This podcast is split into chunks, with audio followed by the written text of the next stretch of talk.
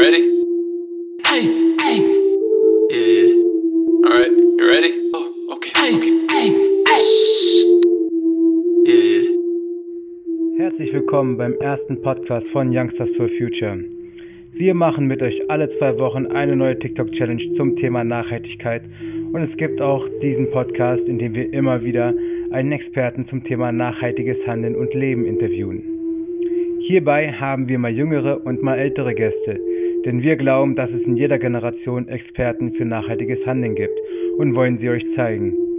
Wenn ihr also jemand in eurem Umkreis kennt, der so ein Experte ist und den wir interviewen sollten, dann schickt uns doch einfach eine Nachricht über Social Media oder schreibt uns eine Mail.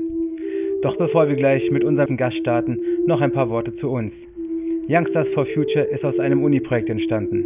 Wir möchten mit lustigen kleinen Challenges euch das nachhaltige Handeln leichter machen. Wir, das sind Bella, Bianca, Lisa und ich Bulut, werden euch immer eine neue Challenge auf TikTok präsentieren, die ihr dann nachmachen könnt, um so vielleicht auch noch mehr Leute zum nachhaltigen Handeln zu ermutigen.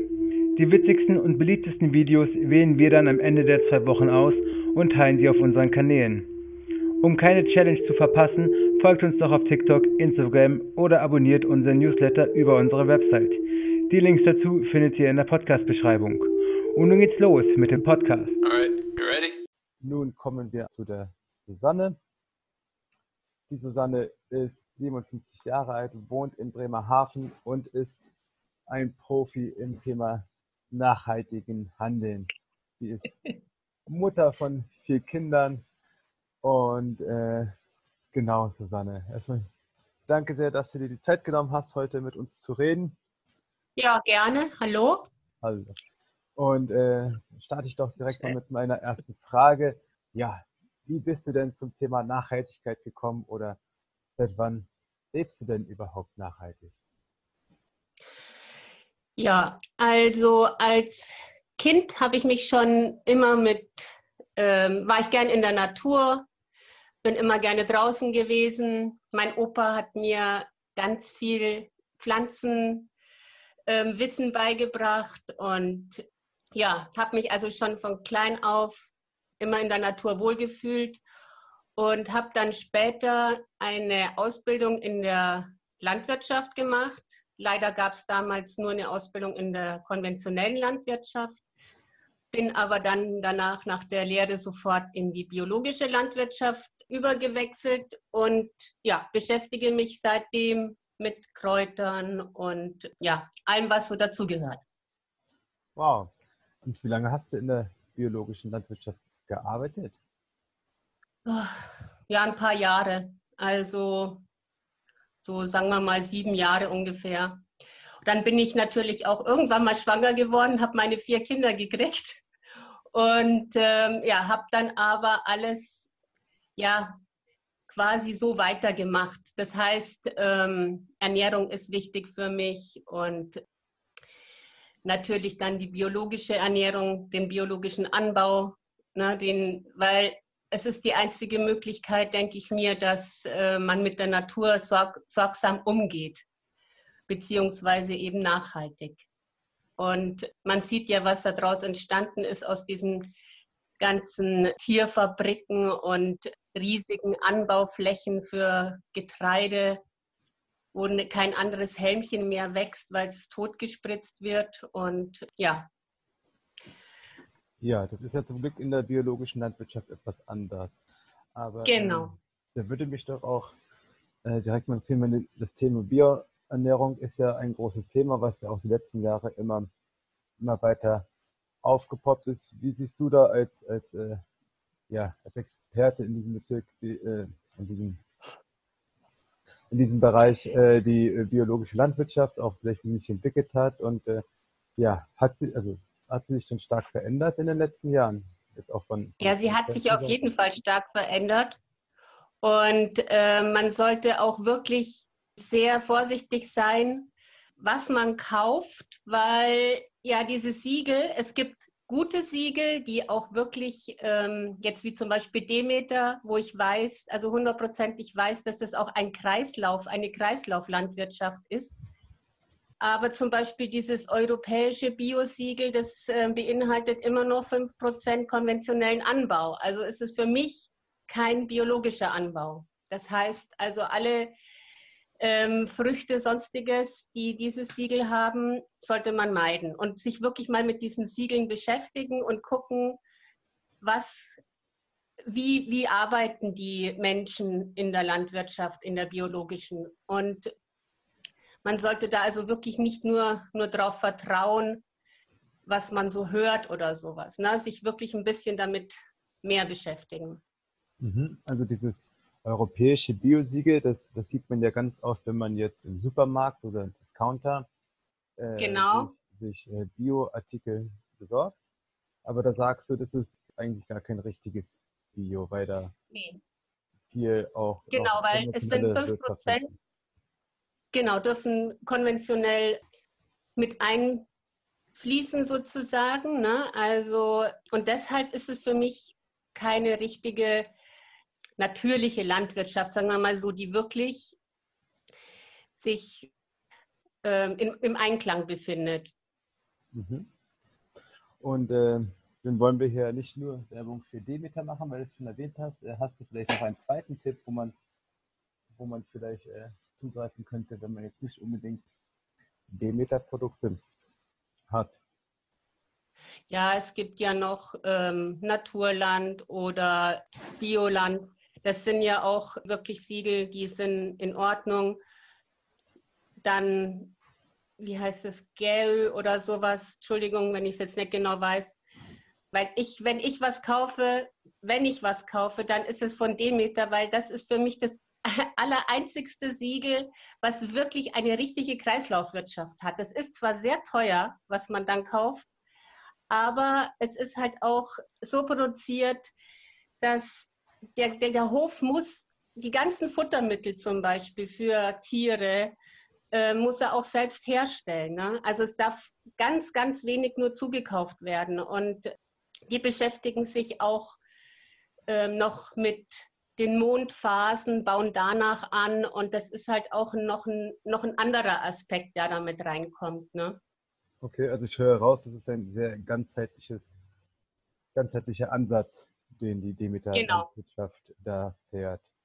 Und das Prinzip der Kreislaufwirtschaft oder wie es jetzt heißt Cradle-to-Cradle-Prinzip, das ist ja nun wirklich, was Thema Nachhaltigkeit angeht, die Königsklasse, würde ich jetzt mal behaupten, wenn man da halt irgendwie alles, was man braucht für sein Produkt oder alles, was da das Produkt ist, auch wieder in den, in den Kreislauf mit reinführen kann und somit ja im Prinzip kein Müll mehr oder keine Abfälle mehr entstehen, da alles genau. verwendet wird. Genau. Ja, das cool. kommt noch dazu, ne? Mhm. Ja. ja. cool. Ähm, was mich mal interessieren würde, so, wie lebst du denn nachhaltig? Also genau, haben wir ein bisschen darüber geredet, wie du zur Nachhaltigkeit kamst, aber was macht das so jetzt konkret in deinem Alltag aus? Also was, was sind so die Sachen, okay. ja, was ist dein nachhaltiges Handeln im Alltag quasi? Also, einmal fahre ich viel Fahrrad, dann, ne, dass man das Auto nicht benutzt, sehr mhm. wenig, nur für wirklich notwendige Fahrten. Dann habe ich einen großen Garten, wo ich selbst versuche, mein Essen zu, ähm, anzubauen. Dann benutze ich natürlich keine schädlichen Mittel, um jetzt den Haushalt zu putzen. Ich benutze halt überwiegend Essig, den ich mit Wasser mische. Und damit putze ich also eigentlich mein ganzes Haus. Und wenn ich jetzt zum Beispiel Sachen habe, die sehr verschmutzt sind, dann lasse ich es halt ein, einweichen mit Wasser. Mhm, ne, weil Wasser ist immer noch ein sehr gutes Lösungsmittel. Und ähm, das dauert halt, man braucht halt, ich finde, für Nachhaltigkeit braucht man einfach auch ein bisschen Zeit. Ne? Man muss es allen Dingen ein bisschen mehr Zeit geben. Okay, aber lass da nochmal kurz zu den Putzmitteln zurück äh, oder zu den mhm. Haushaltsmitteln. Darüber, also zum Thema könnt ihr übrigens auch unsere erste Challenge machen diese Woche. Mhm. Habe ich das richtig verstanden? Du benutzt also nur Wasser und Essig und das. Genau, überwiegend. also für alle Oberflächen, für den Boden, falls du mal wischst, für äh, ja, also genau. Es, und halt einfach immer nur so ein Spritzer-Essig, also halt immer nur eine kleine Menge, weil, also ich habe festgestellt, es reicht vollkommen aus. Man braucht keine aggressiven, scharfen Putzmittel. Oder man kann ja auch noch, ähm, Natron ist ja auch noch so ein Mittelchen, was ganz gut bei stärkeren Verschmutzungen hilft zum Beispiel. Ne? Mhm. Da kann man das auch sehr gut mit, mit Schmierseife vermischen und Wasser und hat dann auch einen, ähm, einen sehr starken Reiniger, würde ich jetzt mal sagen. Aber wie gesagt, das ist also für mich so, ich brauche es eigentlich sehr selten sowas. Ne? Auch in der Toilette, ich meine, man, man hat ja eine, eine Bürste, mit der bürstet man den groben Dreck weg und sonst, wie gesagt, Wasser mhm. ist das beste Putzmittel mit einem Schuss Essig. Für mhm. mich. Das ist für mich so das, ähm, was ich festgestellt habe. Und wenn es dann doch nochmal irgendwie zu einem Fleck im Teppich kommt, dann nimmst du auch ein bisschen Natron da hinzu, habe ich jetzt Genau, das kann oder? Genau, das kann man dann ein bisschen damit, ein bisschen so eine, so eine ja, Masse, ähm, so, eine, so eine cremige Masse anrühren. Und muss man natürlich vorsichtig sein, ähm, dass man keine, wenn man jetzt, wir haben hier keinen Teppich, ne? aber mhm. sowas kann man natürlich benutzen, um Flecken rauszubekommen. Und es ist dann Natronessig und Wasser, woraus man eine Paste herstellt und die kann man dann Ich würde nur Natron, nee, ich würde Natron und Essig würde ich nur benutzen, um jetzt zum Beispiel, wenn man einen verstopften Abfluss hat, ne, mhm. dann kann man Natron und Essig benutzen. Schüttet Aha. Natron zum Beispiel in den, ähm, ähm, na, in den Abfluss, gießt mit reichlich Essig, also purem Essig auf so sagen wir mal zwei, drei Tassen Essig hinterher und das fängt dann sehr an zum Schäumen und das löst dann auch den ähm, Abfluss. Ah. Wenn man mal einen verstopften Abfluss hat. Ne?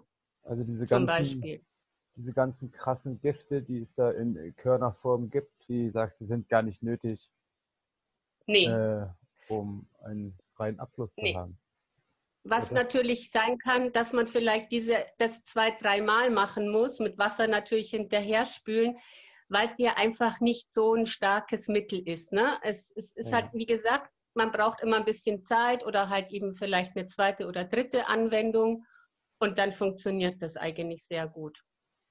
Also und natürlich auch mit mechanischen Geräten wie diesem wie heißt der, Pömpel oder sowas, ne? Ah, ja. Beim Abflussrohr zum Beispiel. Oder wie gesagt, mit den Flecken einfach ein bisschen einreiben und warten, wieder die Zeit und dann kann man es ausspülen. Mhm.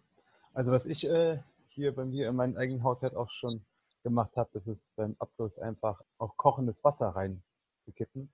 Mhm. Ganz oft hat man ja in den Abflüssen auch, also zum Beispiel in der Spüle, einfach Fette, die dann halt irgendwo im Abflussrohr genau. verhärtet sind, woran sich dann Haare hängen. Und wenn man da einfach ein, zwei Liter richtig heißes Wasser reinkippt, dann lösen sich natürlich auch diese Klumpen.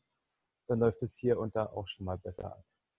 Genau. Ja, wie gesagt, also Wasser ist halt einfach ein sehr gutes Lösungsmittel. Ne? Ob ihr, und heiß natürlich noch besser. Also ich nehme dann auch heißes Wasser zum Nachspülen zum Beispiel. Ne? Mhm. Ja. ja, das ist ja spannend. Und äh, wenn wir jetzt mal so ja, ein bisschen weggehen vom ganzen Putzen, was, was machst du da sonst noch in deinem Haushalt? Also wenn ich jetzt zum Beispiel so ans Bad denke, jetzt baden, ne? also baden tue ich sowieso nicht, weil ich finde, wir haben gar keine Badewanne, die wollten wir auch gar nicht, weil ich finde, das ist eine riesige Wasserverschwendung. Man kann auch mal, wenn man baden möchte, dann springt man halt in See, wenn man natürlich einen in der Nähe hat, klar. Oder geht in ein Schwimmbad seiner Wahl, das ist auch eine Möglichkeit. Ja, geht vielleicht auch in ein Schwimmbad, kann man auch machen, ja, obwohl, naja, gut, okay, Schwimmbad geht auch.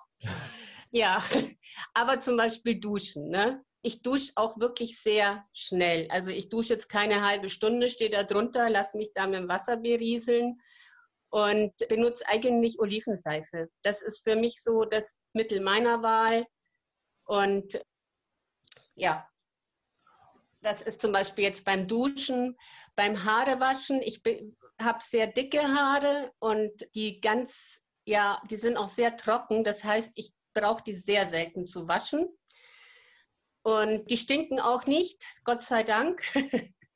Aber ich wasche sie vielleicht alle ja, drei Wochen oder so, weil sie einfach furchtbar trocken sind. Und da reicht es dann eben auch zum Beispiel mit dieser Seife, was ich allerdings hinterher mache. Ich spüle die dann auch mit Essig, ne?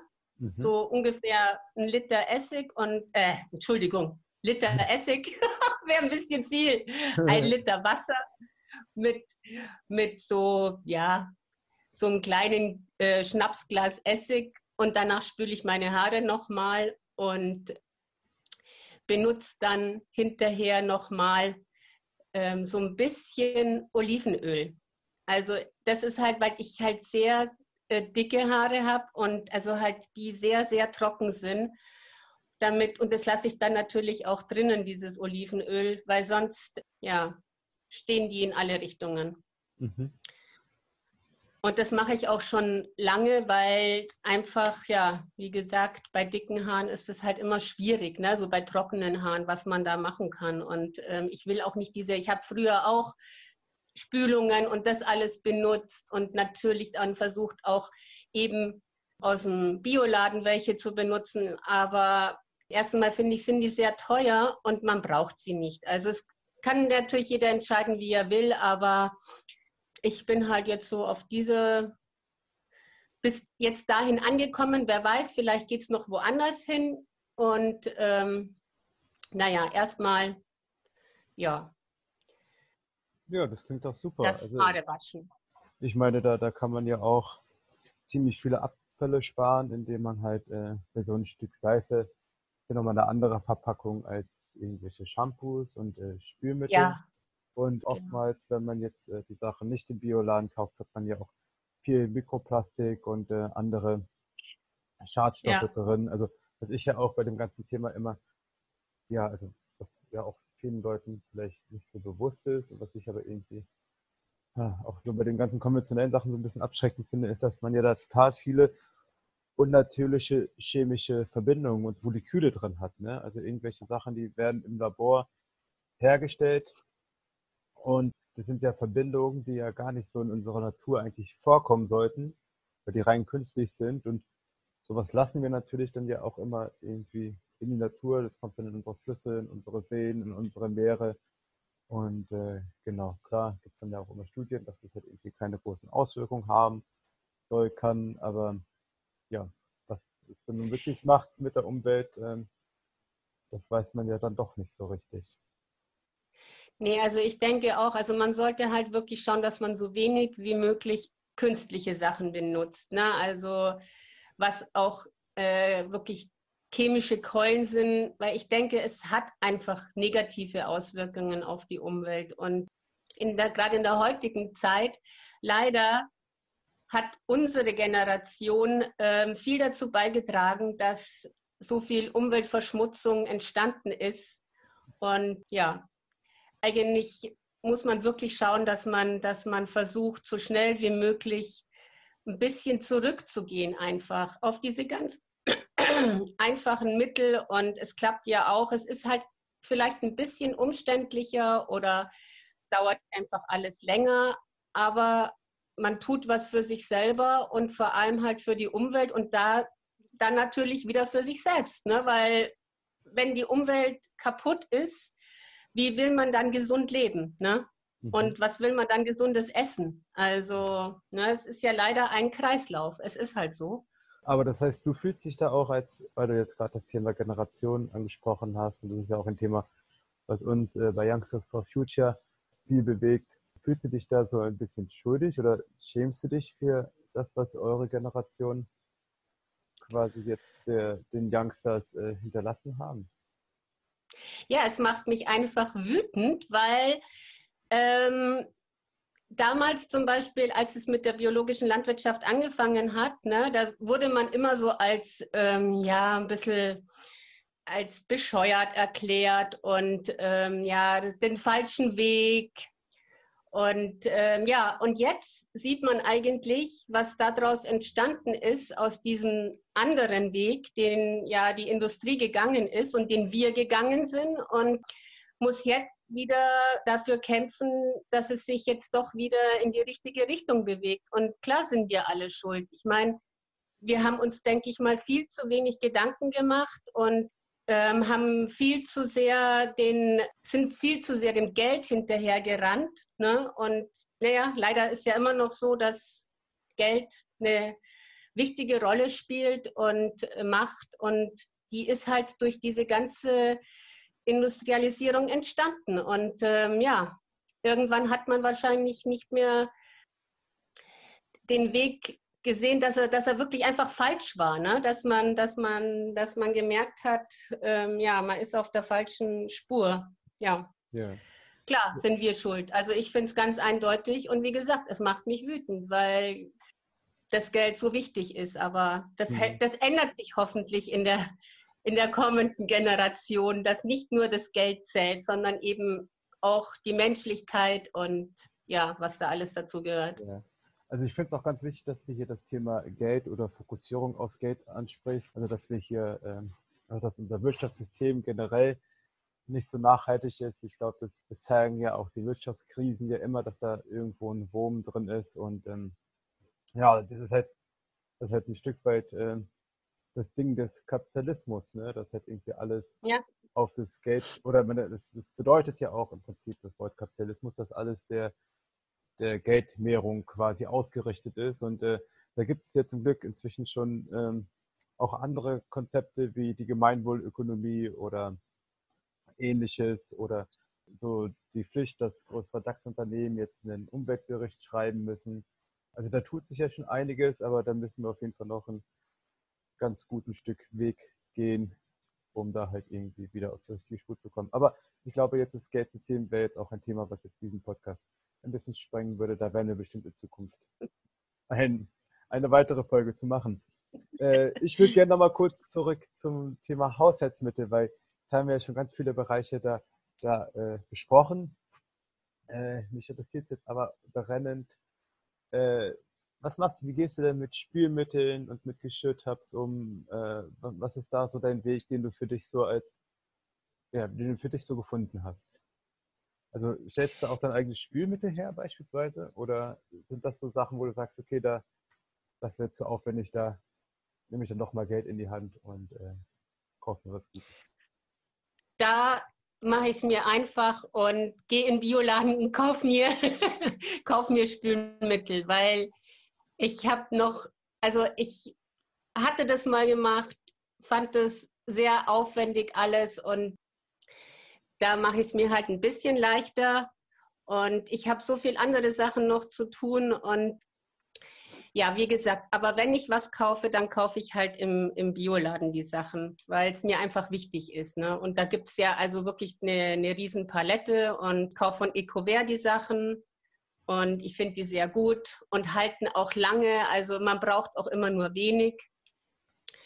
Aber das ist halt so mein, mein Ding, weil ich einfach, wie gesagt, ich bin sehr viel draußen ähm, in meinem Garten und ich nähe auch sehr viel oder ich beschäftige mich gerade mit so Ökodruck. Das heißt, ähm, Pflanzen eben auf Stoff abdrucken und sowas, um dann auch wieder Kleidung zu nähen. Und das sind alles Stoffe, die ich irgendwann mal geschenkt bekommen habe. Also versuche auch dann da, äh, ja, entweder Stoffe, die ich, die ich geschenkt bekomme oder wie gesagt Second-Hand-Sachen zu benutzen. Ja, ja. lass uns über das Thema Mode gleich nochmal reden. Äh, in unserem Vorgespräch äh, kam noch ein Thema auf und das, äh, glaube ich, könnte auch unsere Zuhörer interessieren, nämlich das der Bienenwachstücher.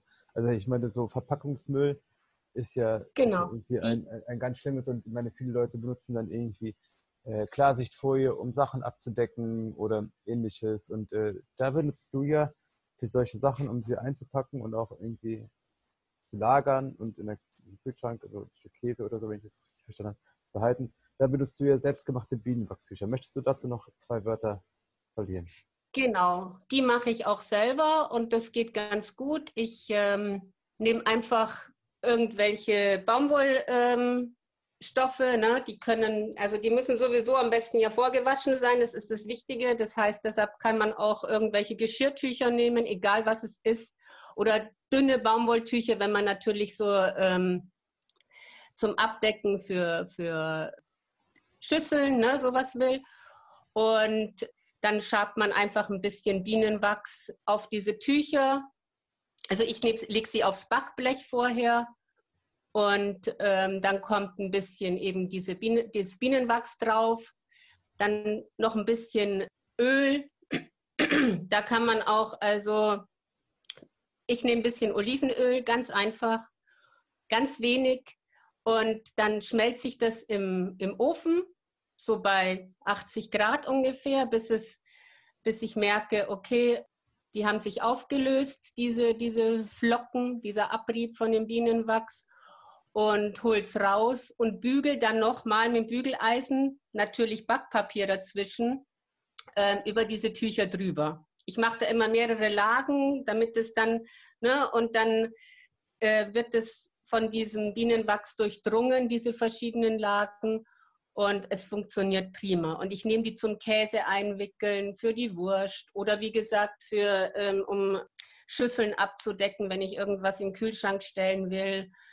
Oder man kann sie auch, was weiß ich, äh, ne, Pausenbrot oder Brot, was man mitnimmt oder Essen einwickeln und mitnehmen. Also die sind sehr vielfältig einsetzbar und ich finde es prima, weil es geht einfach, schnell und ähm, ja, es ist gut für die Umwelt.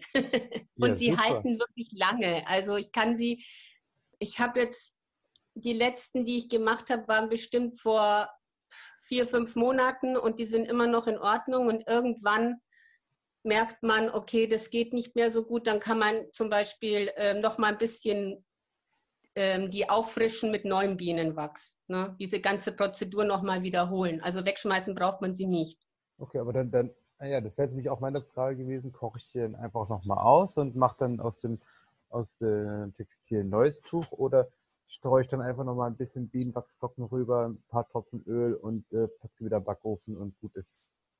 Genau, nee, ich mache, also ich streue dann einfach nochmal äh, ein bisschen Bienenwachs drüber, nochmal dieselbe Prozedur, Prozedur sozusagen und ah. ein paar Tropfen Öl. Und ja, das klappt gut. Und dann halt natürlich wieder bügeln. Und wie gesagt, immer mit Backpapier dazwischen, weil sonst hast du das Bügeleisen versaut. Oh ja, das kann ich mir gut vorstellen. Und immer eine gute Unterlage, ne? Auch Backpapier oder Zeitungspapier irgendwas drunter legen, mhm. damit das da nicht durchsuppt. Ja. Aber eine alte, wenn wir gerade das Thema Backpapier haben, äh, eine Alternative für Backpapier hast du nicht zufällig, ne? Weil ich, ich eine, eine, Alternative, du kannst ja, ich meine, ne, es gibt ja diese also ich würde dinger Kann man auch nehmen, weil die, da kannst du ja auch bügeln, aber ich weiß ja nicht, ob du dann mit der Wärme durchkommst. Ich keine Ahnung, das. Ähm. ich fragte beim Backpapier so, weil das, das habe ich letztens irgendwann mal gelesen, es war mir gar nicht so bewusst, dass ja dieses ganze Backpapier ja auch total mit Silikon beschichtet ist. Mhm. Aber es gibt ja auch eines, das so ein bisschen natürlicher ist, ne? Ah, okay. Ja. Also das kann so, man auch kaufen. Ah. Ja, Backpapier und äh, auch Alufolie. Also Alufolie ist ja noch viel schlimmer. Das ist ja irgendwie der, der, der Teufel quasi im Haushalt. Ja, genau. wenn, man genau. sich, wenn man sich mal damit äh, auseinandersetzt, wie viel Energie ein Stück Alufolie ja. braucht zu produzieren und was da auch für Umweltschäden passiert. Und ich finde an dem Thema Alufolie sieht man auch sehr gut, wie wir ja äh, quasi, also nicht nur im Thema Alufolie, aber auch da, äh, wie wir ja die Schäden der Produktion einfach in andere Länder outsourcen.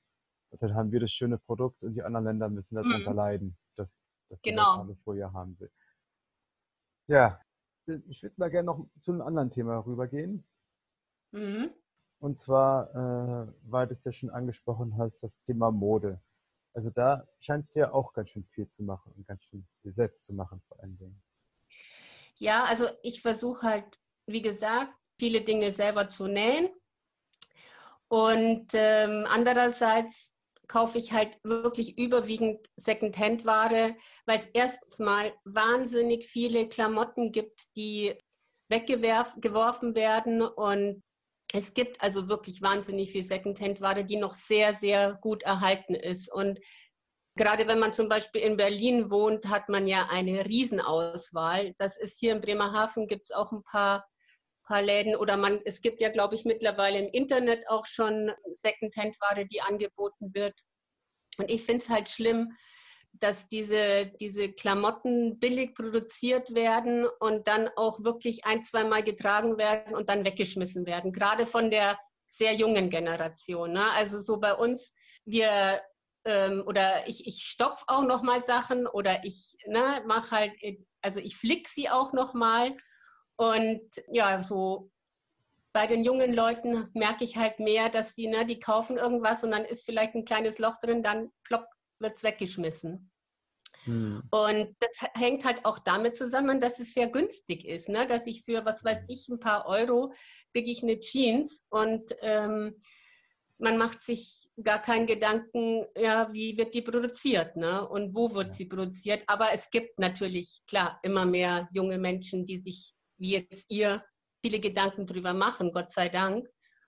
Und wie gesagt, also ich finde es halt wichtig, dass man da auch und vielleicht auch nicht so viele Klamotten hat. Ne? Es reichen ja auch ein paar einzelne Stücke, die man dann kombinieren kann. Und wie gesagt, wenn man nähen kann, ist es gut und, und kann sich halt dann selber schöne Dinge, Dinge nähen oder eben für andere. Und ja, mir macht es halt auch Spaß. Und wie gesagt, so jetzt beschäftige ich mich halt mit diesem Ökodruck. Der macht sehr viel Spaß, weil da gibt es so tolle Dinge, die daraus entstehen. Und ähm, ja, man kann alles Mögliche dann damit nähen. Klamotten, Taschen, was weiß ich, Sitzbezüge oder sonstiges. Ja. Mhm. Ja, zum Thema Secondhand-Kleidung. Also hier, ich komme ja hier aus Berlin und ich habe das Gefühl, dass hier gerade zu diesem Corona-Zeiten Lockdown äh, sind hier unheimlich diese Freeboxen auf der Straße immer mehr aufgepoppt.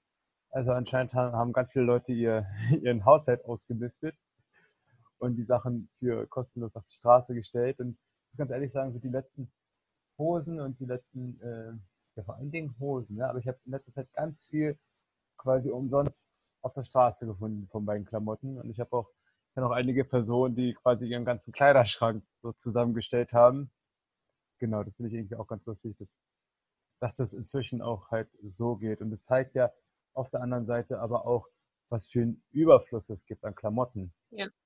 Ne? Also wenn ja. Ja, es ist einfach viel zu viel. Und ähm, weil du gerade sagst, diese, diese Boxen, wo man die Klamotten reinschmeißen kann, ne? ähm, die quellen über und die Lager, wo diese Boxen hinkommen, die quellen auch über. Und es ist teurer, äh, Klamotten zu spenden, als Klamotten zu vernichten. Und das kann eigentlich überhaupt nicht sein, ne? dass, ähm, dass es teurer ist, Klamotten zu, zu spenden an, an bedürftige Menschen, als ähm, die dann zu verbrennen. Ne? Und ja. äh, das ist halt einfach so ein Irrsinn und der muss sich ändern. Vor allem, wenn man dann überlegt, dass diese Klamotten dann halt in, äh, in Kambodscha oder in Indien oder und so, wo wir da halt wieder bei den Outsourcen von Problemen werden, was die da quasi für, ja, für Schaden anrichten in puncto schlechte Arbeitsbedingungen ja. für die Leute, Umweltverschmutzung. Ja, und dann die Klamotten dann einfach nur zu verbrennen, das ist ja dann wirklich eine, eine Todsünde. Ja, vor allem auch teilweise neue Klamotten, ne? Also die noch nicht mal benutzt wurden. Und weil die, die, die Geschäfte, die haben ja jetzt, gerade jetzt, weil du vorhin Corona angesprochen hast, die, die quellen ja auch über, weil sie ihre Ware nicht loskriegen. Und ja, dann wird es halt irgendwann verbrannt. Und äh, ja. das ist genau das Schlimme, dass dann, dass dann Leute, die da, die leiden drunter und kriegen kaum, verdienen kaum was, ähm, leben schlecht die Umwelt wird zerstört und da muss sich was ändern. Und wir sehen es halt nicht. Und deshalb fällt es uns auch leicht, ähm, diese Sachen zu kaufen, weil wir kriegen es ja alles nicht mit. Ne? Wir, wir, wir, wir sehen, wir, wir, wenn man was sieht, dann ist es immer noch anders. Also ja, das stimmt. Ich habe ja, ich ganz kurz noch, ich habe ähm, ganz früher habe ich versucht, eine meiner Schulklassen, ne, da in, also in, da war ich selbst Schülerin, zum Schlachthof zu bewegen, weil ich gesagt habe, Mensch, schaut euch das mal an, ne, wie das ist. Die wollten da nicht hin. Ne? Die wollten es einfach nicht sehen.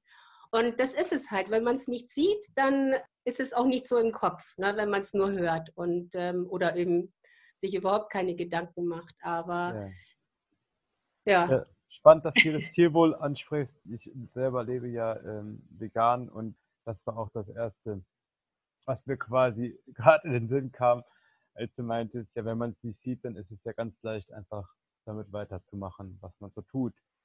Nur eine kurze Ergänzung, diese Freeboxen, also ich meinte jetzt nicht diese Kleidersammelboxen, sondern hier in Berlin gibt es, also haben ganz viele Leute so einfach so ähm, Umzugskartons quasi vor ihre Wohnung oder für ihren Haus gestellt oder vor ihrem Mehrfamilienhaus. Und da waren ah. dann so kleine Sachen, die man halt so umsonst mitnehmen kann.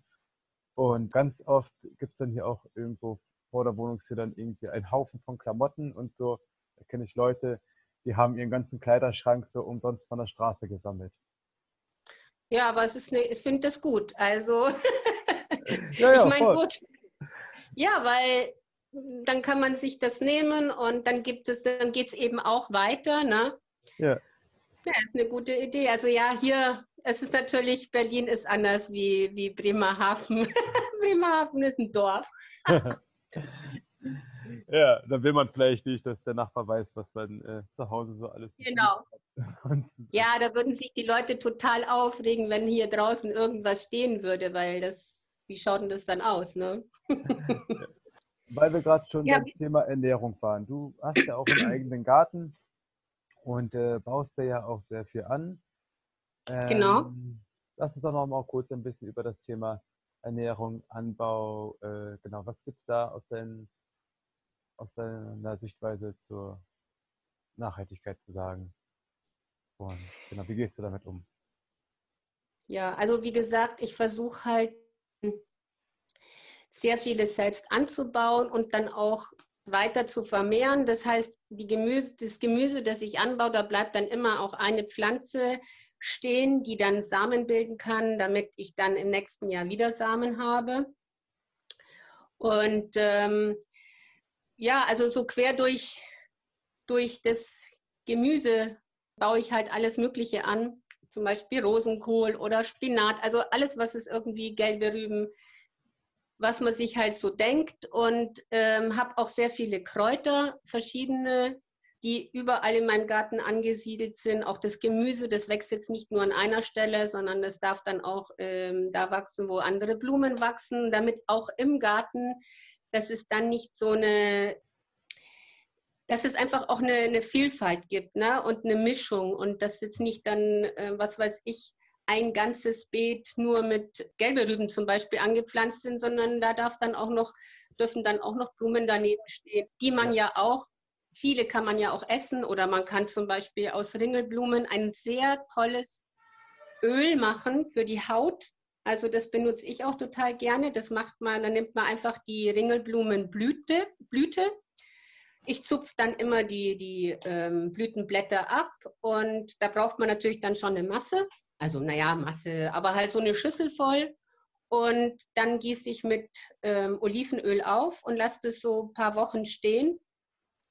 Gieße hinterher die, ähm, das durch einen durch Seier und habe dann ein wirklich ganz tolles Öl für die Haut. Oh. Und es, es, pflegt sehr gut und ähm, ist auch ähm, entzündungshemmend. Also solche Dinge mache ich halt dann auch. Ne? Das, dann dann habe ich eben ich habe dann halt viele Blumen, die ich einfach nutzen kann, die ich dann als Heilkräuter sozusagen habe, wie Verbenen, also Eisenkraut. Und das sind aber halt eben auch wunderhübsche Blumen. Mhm. Und nochmal zu dem Thema, du hast ja jetzt nicht ein Feld, wo dann halt nur Rüben stehen oder ein, ein Bereich, wo nur Rüben stehen. Ähm, da gibt es ja in der Landwirtschaft den Begriff der Permakultur. Ja. Der das ja so ein bisschen, äh, der ja auch diese Philosophie äh, vertritt. Also machst du das so ganz bewusst, dass du auch guckst, welche Pflanzenarten können sich jetzt irgendwie äh, positiv bedingen? Ist es bei dir eher so ein wohlgeordnetes Chaos, dass du es so ein bisschen nach Gefühl machst? Wie gehst du da an die Sache? Also ich mache das eher nach Gefühl und ich lasse dann die Pflanzen da, wo sie auch kommen. Also ich meine, manche, die kommen ja dann von alleine, so ist es halt. Und äh, die lasse ich dann da stehen und ich die dürfen dann da wachsen, egal ob ich vielleicht ähm, irgendwas anderes dahin pflanzen wollte oder so. Aber ich pflanze natürlich auch bewusst Pflanzen an, das ist klar, und versuche die halt dann auch mit anderen zu mischen, die dann zusammenpassen. Und das merkt man halt im Laufe der Zeit so, ne, was verträgt sich, was mag sich nicht und sowas. Mhm. Und ähm, aber es ist eigentlich so, dass ich, ich bin halt eher so ein Gefühlsmensch, ne, als einer, der dann plant und da und da und ähm, ja, und wie gesagt, es kommen manchmal Pflanzen, wachsen, kommt eine Pflanze, wo ich nie damit gerechnet hätte oder so, aber die fühlt sich halt an diesem Standort dann gut. Und dann lasse ich sie auch. Ne? Dann darf die da auch sein und ähm, ja. Ja, das finde ich eine sehr schöne Philosophie, weil im Prinzip, ich meine, da, wo die Pflanze ja natürlich wächst, scheint ja auch irgendwie ein guter Ort für sie zu sein, sonst würde sie ja da ja gar nicht aus dem Boden rauskommen, wenn da die Bedingungen nicht gut für sie wären. Von daher genau. äh, finde ich, find ich sehr schön, dass du da so im Einklang mit der Natur bist. Und äh, nur zum Thema äh, Permakultur, weil mir das gerade eingefallen ist, die, die, die Indianer in, in Amazonas haben teilweise so gearbeitet, dass sie, äh, dass sie quasi Mais angepflanzt haben und unter dem Mais waren dann die Tomaten und die Tabakpflanzen. Damit quasi, weil Tomate ja auch nicht irgendwie direktes, also eher so schattig wachsen muss, hatten die halt irgendwie zuerst im Maisgewächs äh, angebaut und im Schatten des Maises konnten dann andere Pflanzen gedeihen. Nur so, so auch äh, wie die Permakultur verstanden werden kann. Sehr spannendes Thema auf jeden Fall. Ja, es ist auch ein Thema, kann man sich auch stundenlang darüber unterhalten. ja, das stimmt. Ja, cool. Und äh, dann schaffst du dich denn da aus dem Garten das ganze Jahr zu ernähren oder musst du dann noch auch einiges dazu kaufen? Ja, also ich versuche ganz viel ähm, einzufrieren oder einzumachen, wenn, ne, dass ich halt schon, dass, also wir versuchen schon, dass wir so viel irgendwie anbauen können, dass da genug ähm, fürs ganze Jahr da ist. Bei allem geht es natürlich nicht und das ähm, ist auch meistens sehr knapp, aber es wird immer besser. Also ne, man arbeitet sich ja da so langsam hin und es ähm, funktioniert schon ganz gut. Aber das heißt auch, dann merkt man eigentlich erst so, was ist eigentlich verfügbar? Ne? Also was, was gibt es überhaupt? Also ich kann ja ähm, Erdbeeren zum Beispiel, ne, ist jetzt eine Zeit. Ich habe hier, wir haben hier ganz viele Erdbeeren und dann kann man immer davon naschen und manchmal hat man auch eine Schüssel davon. Manchmal hast du halt nur ein paar und die wenn es zu viele sind, verarbeite ich dann als Marmelade, weil jeder hier die Erdbeermarmelade liebt. Die friere ich nicht ein. Also da mache ich dann gleich Marmelade davon. Und ähm, oder ich gehe dann auch raus und pflücke Brombeeren, um Marmelade zu haben. Aber das heißt halt, ich habe dann auch wirklich nach Jahreszeit bedingt die, die Pflanzen und ähm, das, äh, die Lebensmittel, also zum Beispiel Zucchini, ne? die werden irgendwann, wachsen dann ganz viele Zucchinis und dann muss ich schauen, dass ich die halt eben verarbeite. Entweder koche ich sie ein oder friere sie ein. Und, oder ich mache irgendwelche Pasten, die dann ähm, lange halten und also eben dann auch ne, so wie eine Marmelade quasi macht. Und ja, hat halt dann bestimmte Nahrungsmittel und dann kann ich halt nicht frische Erdbeeren im, im Winter essen. Das geht halt einfach nicht, ne? Ja. Oder, ne? Das, das, da, ich finde, das ist halt auch wichtig, dass man merkt irgendwann, ich muss wieder da ein bisschen, wenn ich an der Natur nahe sein will, dann muss ich auch die Lebensmittel den Jahreszeiten entsprechend essen. Mhm. Ja, das stimmt. Also ich finde es voll schön, dass man, dass du damit halt ja auch äh, wieder ein Stück weit in Einklang mit der Natur kommst, beziehungsweise in Einklang mit dem Rhythmus der Natur und mit dem Rhythmus des Jahres. Und ja, das ist ja uns Menschen auch so ein bisschen verloren gegangen, dass wir halt so eine Verbindung zur, zur Natur haben, die man halt so, glaube ich, ganz gut wieder aufbauen kann. Für alle Stadtmenchen nicht jeder kann ja natürlich einen eigenen Garten haben, ja. ne? aber, aber für Stadtmenschen finde ich da eine ganz schöne Alternative der äh, Solavis. Ich weiß nicht, ob du davon schon mal gehört hast, nennt sich also Solar, so, solarische, solidarische Landwirtschaften sind das. Das sind meist, ja. also, das sind äh, Kollektive, die zusammen einen Acker bestellen und dann kann man quasi da Mitglied in der Genossenschaft werden und kriegt dann halt immer äh, das, was der Acker gerade abwirft, quasi ja, nach Hause geliefert oder man holt sich das irgendwo in der Abholstation ab. Und genau, da bezahlt man halt auch nicht im Prinzip für die Ware, sondern für einen Anteil. Und je nachdem, also wenn es ein gutes Jahr ist, dann kann man dann halt irgendwie mal ganz viel bekommen. Wenn es ein schlechtes Jahr ist, dann gibt es dann halt mal irgendwie keine Zucchini oder so. Aber äh, genau, man kann da auch nicht irgendwie beeinflussen, was man bekommt, sondern das, was dann halt gerade geerntet wird, das wird dann auf alle Mitglieder der Solavi verteilt. Und ich finde, das ist auch ein ganz guter, ganz guter Punkt, um ähm, ja wieder dieses, dieses natürliche Leben, diese Verbindung äh, zu den Rhythmen der Natur und zum Rhythmen des Ackers quasi äh, für sich herzustellen. Und ja, also man weiß, wo es herkommt, ne? Und man kann dann halt auch äh, genau man weiß, wo es herkommt und wenn man dann Lust hat, äh, kann man dann halt auch mal einen Arbeitseinsatz machen auf zu seinem Acker fahren und dann da halt mithelfen und hat dadurch halt nochmal eine ganz andere Verbindung zu seinem Essen. Ja, ich kenne das und ich finde, das ist auch, also es ist wirklich eine super gute Idee, wie du sagst, gerade für Leute, die in der Stadt leben. Ne? Mhm. Weil sonst ist es halt schon schwierig, ähm, also es ist nicht so schwierig, aber man muss halt einfach, es gibt ja diese Saisonkalender, was gerade wächst und dann kann man sich auch danach ein bisschen richten und halt dann das kaufen, was gerade jetzt geerntet werden kann. Ne?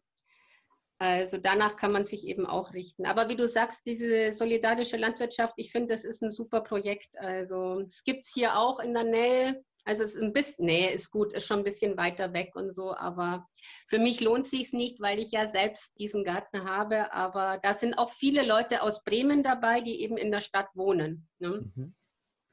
Ja. Dazu noch sehr spannend Thema Ernährung. Was mir da jetzt in letzter Zeit aufgefallen ist, was für mich auch total neu war, ist das Thema der Düngermittel. Also das ja, also komme ich gerade drauf, weil ich habe hier eine solidarische Landwirtschaft im Raum Berlin entdeckt, die biologisch vegan, nee, vegan, biologisch zyklischen Anbau macht. Ich glaube, so heißt es, aber, aber genau. Äh, und ähm, die sagen halt, okay, bei der Landwirtschaft, vielleicht kannst du da noch einen Satz zu verlieren, äh, sind halt die Düngermittel, ist halt oft ganz viel, äh, ja, ich sag mal so, Reste vom Schlachthof mit drin, Knochen verarbeitet, Blut verarbeitet, äh, und ähnliches. Und ähm, da habe ich erfahren, dass auch in den Düngermitteln, die für die biologische Landwirtschaft zugelassen wird, ein gewisser Anteil halt auch äh, an solchen ja, Ressourcen verarbeitet werden kann, die dann teilweise auch aus Indien stammen, also da, wo halt auch dann halt die, die Herstellung oder halt auch generell den ganzen CO2-Fußabdruck, die dann solche Ressourcen haben, sehr fraglich sind. Und äh, dennoch können solche Düngermittel quasi aufs Feld gebracht werden. Und äh, man darf es dann im Nachhinein irgendwie biologisch nennen. Äh, genau. Also das fand ich für mich ganz spannend, irgendwie, dass halt auch, selbst wenn ich mich vegan ernähre, ja vieles dann halt, was ich aus der Landwirtschaft beziehe, halt immer noch diesen Tierleidcharakter durch das Düngermittel über Umwege mit sich trägt. Wusstest du davon? Hast du davon schon mal gehört? Also es war für mich auf jeden Fall was ganz Neues. Ja, ich, ich habe schon mal gehört, aber eigentlich eher am Rande, weil wie gesagt, jetzt zum Beispiel in der, bei den Demetern, ne, mhm. ist es eben anders. Und da kannst du keine, kein Tierblut und sowas als Düngemittel benutzen. Und also ich selber hier mache meinen Kompost halt selbst, ne? Mhm. und setzt dann auch Brennnesseljauche und von Stachel, äh, Schachtelhalm oder vom Borretsch ähm, so Jauchen an, um damit dann den Boden und die Pflanze selbst zu stärken. Ne? Mhm. Und ähm, ja klar, ich finde es auch schlimm, dass, wie du sagst, gerade wenn man sich jetzt mit der veganen Ernährung beschäftigt, dass dann da so vieles ist, wo man eigentlich gar nicht denkt, ah, da ist ja, ist ja doch irgendwas Tierisches drinnen. Ne? Ja. Und also ich selber, ich, ich esse auch ab und zu Fleisch, aber ich weiß halt dann, wo dieses Tier aufgewachsen ist und wo es herkommt. Und ähm, das ist dann für mich schon wichtig, wie das gelebt hat. Also ich esse auch nicht viel Fleisch, aber ab und zu brauche ich Fleisch. Ja, ja das ist, also das und es ist halt so mit der veganen Ernährung, ich finde, da muss man halt wirklich sich sehr gut auskennen und sich sehr gut damit beschäftigen, damit auch für den Körper ähm, ja alle, alle Stoffe, die er braucht, dass er die auch kriegt. Ne? Und da ist halt auch so die Hülsenfrüchte zum Beispiel, ist da auch so ein großes, breites ähm, Gebiet, mit dem man sich dann da beschäftigen muss und die natürlich eben viele, viele äh, Mineralstoffe und alles einem mitgeben, aber viele Leute mögen vielleicht keine Hülsenfrüchte und ich ja. finde, das ist halt ein großer Punkt in der veganen Ernährung, den man dann da schon, ne, man sollte dann da voll viel essen.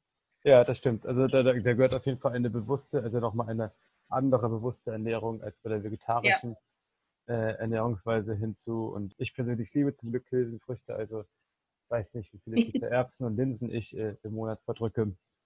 Oder auch andere Bohnen, genau. Und äh, auch sehr spannend, da nochmal Zeit weg, äh, Kicher, äh, Linsen und äh, Vollkornmehl ist in ganz vielen Kulturen ein Grundnahrungsmittel, auch in der Kombination, ja. weil wenn man das beides isst, hat man im Prinzip schon fast alles, was man braucht zum Leben. Ja, ja, ja. Ernährung. Ja, Voll Vollkornprodukte musst ja sowieso, also ich denke, das ist ja also selbstverständlich dann irgendwie, ne? Mhm. Genau. Und ja, mit Düngermitteln, ich glaube, das sollte eigentlich auch für alle Vegetarier interessant sein, weil, ähm, also bei mir war es ja. auf jeden Fall der Grund, irgendwann Vegetarier zu werden.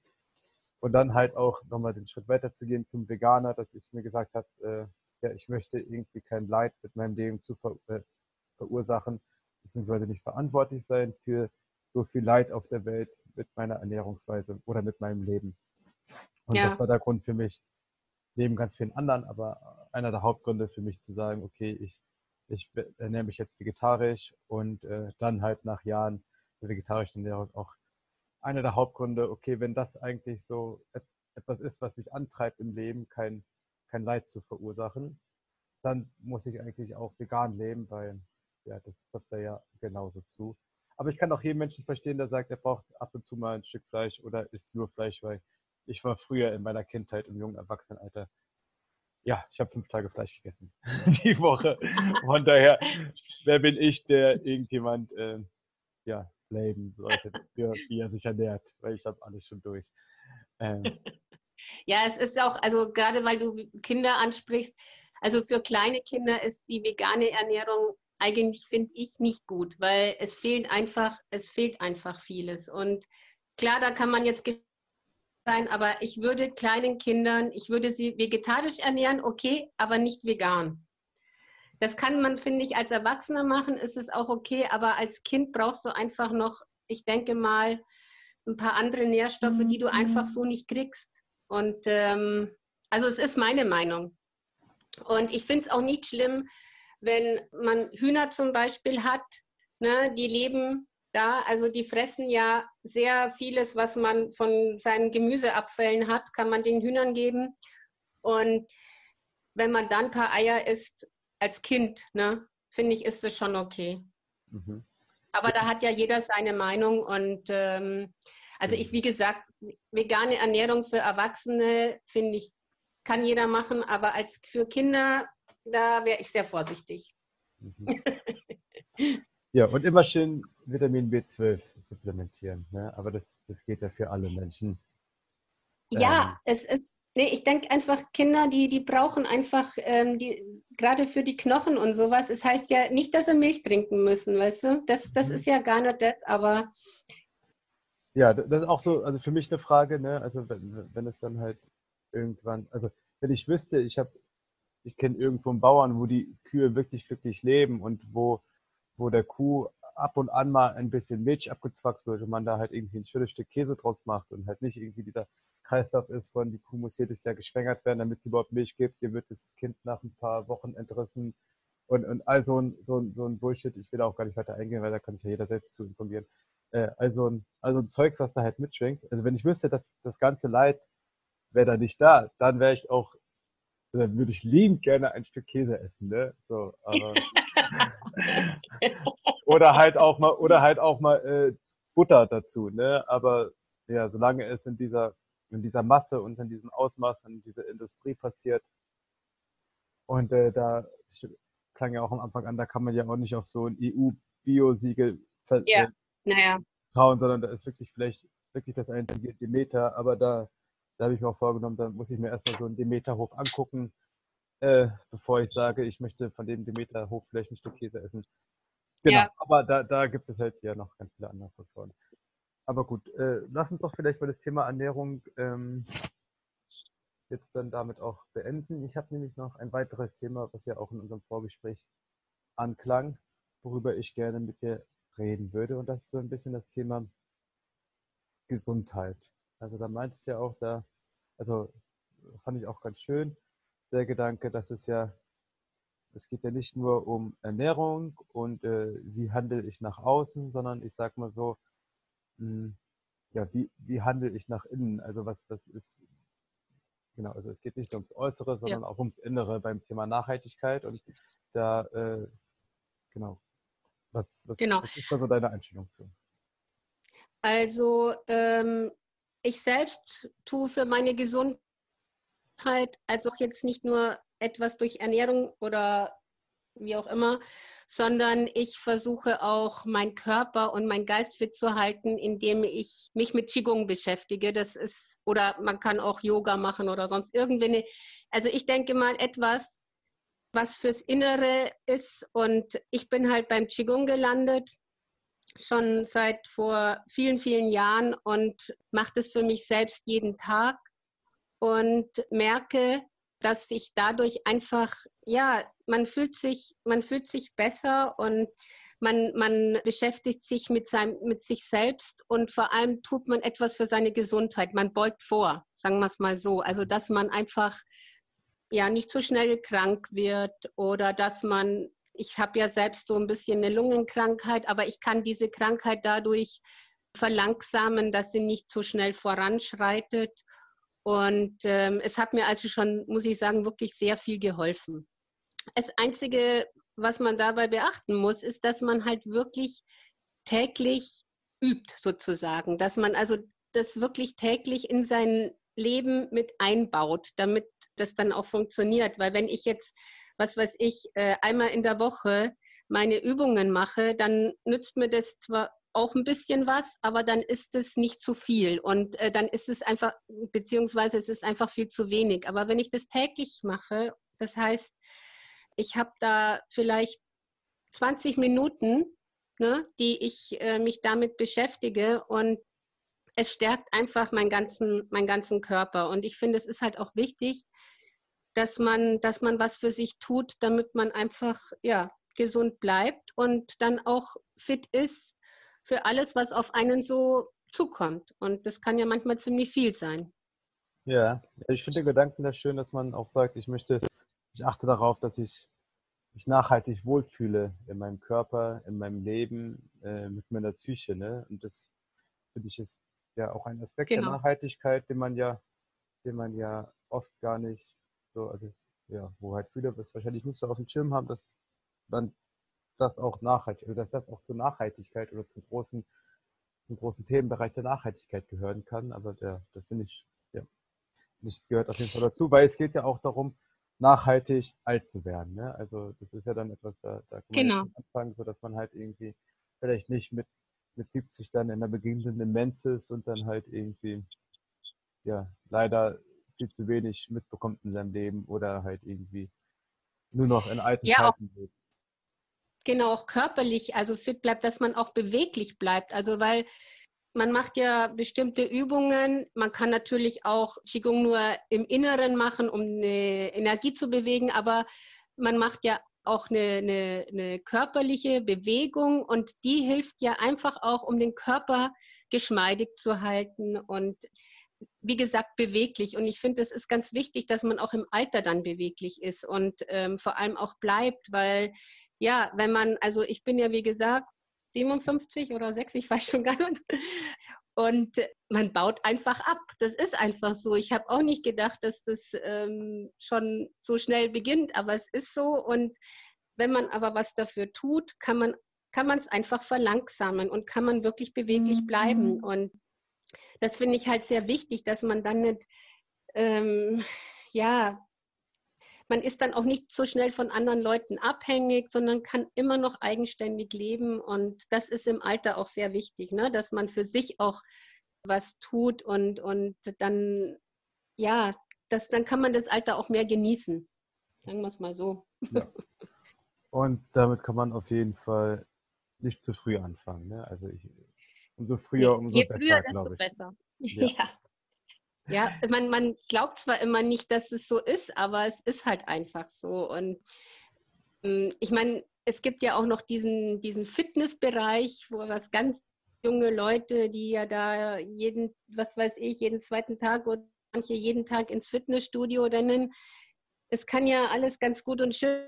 Ich finde, das ist eigentlich so eine Überbelastung. Ne? Also da es ist gut, wenn man jung ist und so, dann hat man natürlich auch noch die Kraft und sowas. Aber ich denke mal, das ist einfach zu viel für den Körper. Und dann lieber sich äh, mit Yoga oder Qigong oder auch Kampfsport, ne? weil jetzt zum Beispiel Kung Fu oder sowas, das hat ja auch einen geistigen Aspekt. Ne? Beschäft, man beschäftigt sich ja nicht nur mit dem Körperlichen, sondern eben, was dazu auch noch alles gehört. Ne?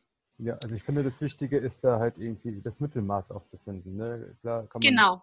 kann man halt im, im jugendlichen Alter, äh, hat man viel Energie, die man auch dann viel rauslassen kann. Aber ich meine, das beste Beispiel sind ja Hochleistungssportler, die dann halt mit, mit 40 oder so dann halt äh, kaputte Gelenke haben und ähnliches. Da merkt Genau. man ja, dass, dass diese dass diese, ja, diese Leistung, wenn man die halt über einen, einen längeren Zeitraum, ich sage jetzt mal über Jahrzehnte, bringt, dass dann der Körper dann halt auch einfach sehr schnell aufgibt. Ja. ja, Mittelmaß ist, finde ich, ein gutes Wort. Das ist zwar immer so ein bisschen negativ besetzt, weil ja, Mittelmaß, das ist ja so normal und Naja, Man man, möchte könnte ja ja immer sagen, die goldene Mitte. Die goldene Mitte Ja. ist positiver. Und ich finde, es ist in, in allem, was man eigentlich tut, finde ich, ist es wichtig, dass man das, diesen, eben diesen Ausgleich hat, ne? von, von viel und wenig. Und das ist halt das äh, in der Mitte. Das ist einfach so dieses, das klingt zwar langweilig, aber man muss erstmal versuchen, ein Mittelmaß überhaupt zu finden. Und wenn man seine Mitte gefunden hat, dann kann man das auch. Aber das ist halt schwierig, ne? Das ist sehr schwierig. Also. Ja, da arbeiten Menschen ein ganzes Leben lang für. Ja, das ist immer so. Also ich glaube, das, das ist eigentlich, glaube ich, das Schwierigste, die Mitte zu finden und den, den goldenen Mittelweg zu finden. Das ist das Schwierigste, was man, ja. Sehr schön. Äh, also ich finde, das war jetzt auch ein schönes Stichwort, weil bei uns geht es ja auch um Challenge und jetzt, jetzt konnten wir unseren Zuhörern noch die Challenge fürs Leben geben. Ja, Die. Mitte. Wunderbar. Susanne, ich danke dir für dieses wunderbare äh, Gespräch. Äh, Gerne. ich hoffe, wir hören uns bald mal wieder, vielleicht dann irgendwann mit einer, mit einer zweiten Runde. Ich hoffe, die Zuhörer hatten jetzt Spaß bei unserem ersten Podcast von Youngsters for Future. Äh, genau, checkt unsere Kanäle auf TikTok, auf Instagram, checkt unsere Webseite. Da findet ihr mehr Informationen zu den Challenge, die wir jede Woche rausbringen. Wie gesagt, die erste Challenge wird zum Thema Putzen sein. Genau. Ich danke euch alle. Ich wünsche euch noch eine schöne Zeit und äh, immer schön nachhaltig bleiben. Bis dahin. Tschüss. Tschüss.